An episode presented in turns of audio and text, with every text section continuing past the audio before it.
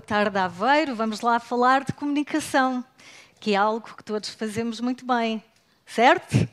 Ah, tem dias. Isto que estão a ver aqui são sinais de pontuação. Todos nós conhecemos sinais de pontuação desde o tempo da escola. O ponto de interrogação, o ponto de exclamação, o ponto e vírgula, o ponto final, está tudo aqui. Os professores incentivam a usar a pontuação porque dão intenção à nossa forma de comunicar, certo? Oralmente ou na escrita. A pergunta que eu gostava de vos fazer, e eu aviso já que ela é um bocado parva, é: se fossem um sinal de pontuação, que sinal seriam? Confiem no processo e façam esta reflexão. E enquanto fazem esta reflexão, eu vou explicar-vos aqui o meu raciocínio. Há pessoas que são claramente um ponto final. Vocês conhecem. Está-se a rir. São pessoas afirmativas, cheias de certezas. São pessoas que se afirmam a si, às suas ideias e nunca têm dúvidas. Conhecem pessoas assim?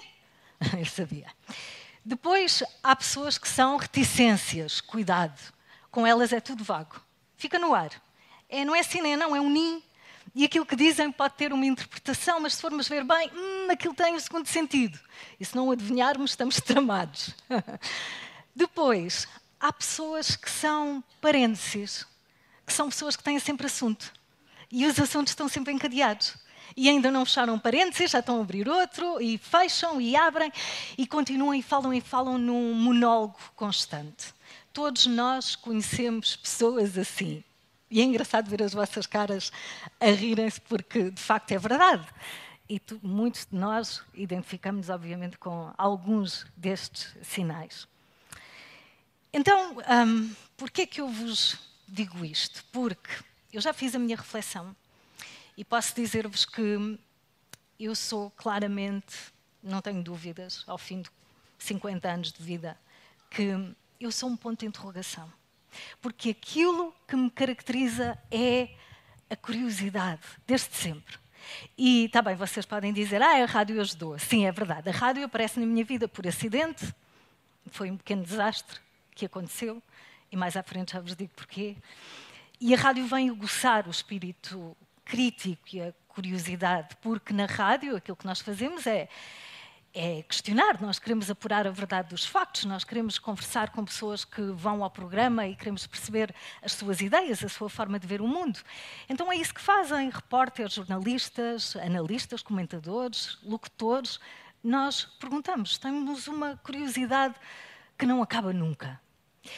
Eu acredito que Todos nós nascemos pontos de interrogação. Só com o tempo, à medida que vamos avançando na nossa idade, à medida que vamos vivenciando e experienciando aquilo que a vida nos dá, nós perdemos esta capacidade. Vamos seguindo a nossa vida afirmando, assumindo, supondo, tendo certezas, mas muito menos a questionar, comparativamente quando tínhamos cinco anos.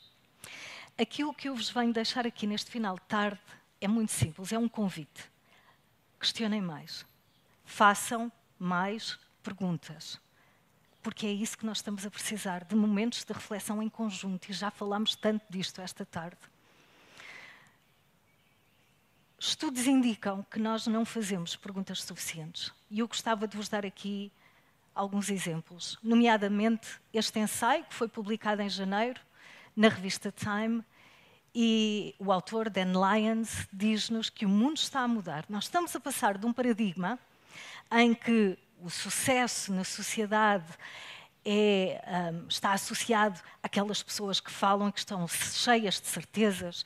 O sucesso é de quem fala e fala muito e tem tempo de antena e tem sempre ideias, para um paradigma onde o sucesso está nas pessoas, nos líderes que têm a humildade de ouvir, de perguntar, de questionar e de pausar. The Power of Saying Less é o nome deste ensaio. E é curioso porque o Dan Lyons partilha a sua própria experiência e ele diz como é que ele passou de um falador compulsivo, quem se identifica com isto, de ser falador compulsivo, adoro a vossa sinceridade, para um homem que consegue escutar com atenção plena, com consegue ouvir, consegue escutar e consegue, acima de tudo, o que ele revela neste estudo, que é muito interessante, é como é que a vida dele mudou, como é que os relacionamentos passaram a ser mais gratificantes, como é que ficou com mais conhecimento do que aquele que tinha e como é que até do ponto de vista físico e emocional passou a sentir-se melhor. É curioso, não é? Se calhar, quando largamos a pressão de ter sempre alguma coisa para dizer e ficamos a ouvir, ficamos a escutar genuinamente, retira-nos esta pressão e esta ansiedade. É, é, interessante. Para mim, foi das conclusões mais deliciosas deste estudo. Outro exemplo que vos posso dar, outro autor, Edgar Schein, escreveu este livro que é delicioso, Humble Inquiry. Em português, Inquérito Humilde a arte gentil de perguntar em vez de dizer. E o que o Edgar Schein faz é um convite a todos os líderes para questionarem mais nas organizações, fazerem perguntas a toda a organização e não só uma sala fechada onde está todo o board, toda a administração. E é quando fazem perguntas como como é que nós podemos fazer inovar o nosso produto ou serviço? Como é que nós podemos ajudar a suprimir uma necessidade que o nosso cliente tem neste momento? É quando fazem estas perguntas que fomentam um ambiente colaborativo, que leva a que todos se sintam envolvidos, parte da solução e que faz com que, em tempos de incertezas como estes que nós estamos a viver, a ansiedade seja reduzida, porque as pessoas sentem que são parte da solução. Então, aquilo que eu vos venho trazer nos próximos minutos, eu espero que levem daqui, para a vossa vida pessoal ou profissional. São cinco exemplos de perguntas que nós estamos constantemente a fazer na rádio. Vocês podem dizer, ah, isso é elementar, eu também faço isso. Mas antes de avançarmos, reflitam bem, tenham este sentido crítico e percebam se estão mesmo a fazer. Então vamos lá ver. Cinco tipos de perguntas. Primeiro, perguntas abertas. Há momentos em que precisamos de perguntas fechadas, porque queremos uma resposta assertiva. Gostamos desse tipo de perguntas na rádio, é preciso. Mas as perguntas abertas são aquelas que incentivam a reflexão e o pensamento, são aquelas que ajudam a ir mais fundo nas questões. E nós, no dia a dia, até nas nossas conversas com pessoas de quem gostamos, com quem nos relacionamos, somos muito de perguntas fechadas em vez de deixar o outro falar e refletir ali, em direto, enquanto a vida está a acontecer e enquanto a conversa está a acontecer. São perguntas que começam com o quê, porquê, como, fala-me de. E nós, se calhar, usamos pouco. Perguntas clarificadoras são aquelas perguntas que nos levam a ir mais a fundo na questão. Ok, eu digo alguma coisa. Ou entrevista alguém na rádio que me diz alguma coisa e eu, de repente, pego num detalhe e digo: que interessante aquilo que me disse. Pode dar-me um exemplo? Que interessante aquela parte. Explora um pouco mais. Gostava de ouvi-lo um pouco mais sobre isso. São perguntas que adicionam detalhe, que tornam aquilo que nós dizemos mais visual. Depois temos as perguntas orientadas para a solução, que são perguntas que nós precisamos de fazer quando temos problemas para resolver. E não precisam de ser grandes problemas da humanidade, podem ser questões, desafios que temos no nosso dia a dia. E quando temos estas questões e estes problemas e notamos que a colaboração vai ajudar, este é o tipo de perguntas que precisamos de fazer. Como é que vês isso acontecer? Qual é que achas que pode ser o caminho que nós podemos seguir? Colaboração. Os últimos dois tipos de perguntas são perguntas que nós, mães, pais, educadores, deveríamos fazer e deveríamos fazer muito frequentemente. Perguntas de reflexão são perguntas que nos aguçam o sentido crítico. É quando respondemos a perguntas como estas que nós conseguimos imaginar e conseguimos, às vezes, temos aquele momento uau, quando alguém nos pergunta alguma coisa e nós de repente começamos um, a falar, mas não tínhamos pensado naquela perspectiva, encontramos perspectivas diferentes. As perguntas de reflexão são poderosas, são catalisadoras, assim como as perguntas hipotéticas. Quando nós perguntamos aos nossos filhos, então e se fosse diferente? Então já, já imaginaste o mundo? Como é que seria se? São perguntas que nos ajudam também a chegar a locais onde nós nunca estivemos, ativam a imaginação e fazem-nos imaginar novos caminhos e novas possibilidades. Então, sim, temos aqui cinco tipos de perguntas que nós podemos levar para a nossa vida pessoal e fazer mais vezes. Podemos achar que fazemos, mas mais uma vez vamos pensar outra vez. Nós estamos a perder competências que são elementares. Nós estamos a perder a competência da conversa, a competência do diálogo, muitas vezes mensagens instantâneas, e-mails, há febre dos e-mails e as pessoas às vezes estão ao nosso lado. São as perguntas que são geradas nessas conversas que geram a dúvida, a inquietação, a inquietação gera a reflexão e a reflexão é que leva à mudança. E nós não podemos perder esse hábito. A humanidade vive tempos desafiantes. Nós estamos, enquanto estamos aqui a conversar em Aveiro, estamos a definir e a decidir o caminho que a nossa sociedade vai seguir e que vai impactar, logicamente, a vida dos nossos filhos, dos nossos netos e dos nossos bisnetos. E podemos olhar para a inteligência artificial homem versus máquina como um, opositor, podemos olhar para a inteligência artificial como algo que vai eliminar tarefas repetitivas, aumentar exponencialmente o processamento de informação e de dados, mas também podemos ver aqui outro ângulo. Podemos olhar para a inteligência artificial como uma ferramenta que nos está a dizer que precisamos de resgatar competências que têm ficado esquecidas e desvalorizadas, nomeadamente esta que me diz muito que é a comunicação e esta arte de fazer perguntas e de questionar. Quantas vezes é que temos no nosso dia a dia alguém que nos diz: Espera lá, isso que estás a dizer está muito confuso, baralha tudo outra vez, clarifica as tuas ideias, que isso eu não consigo entender. O chat GPT diz-nos isso.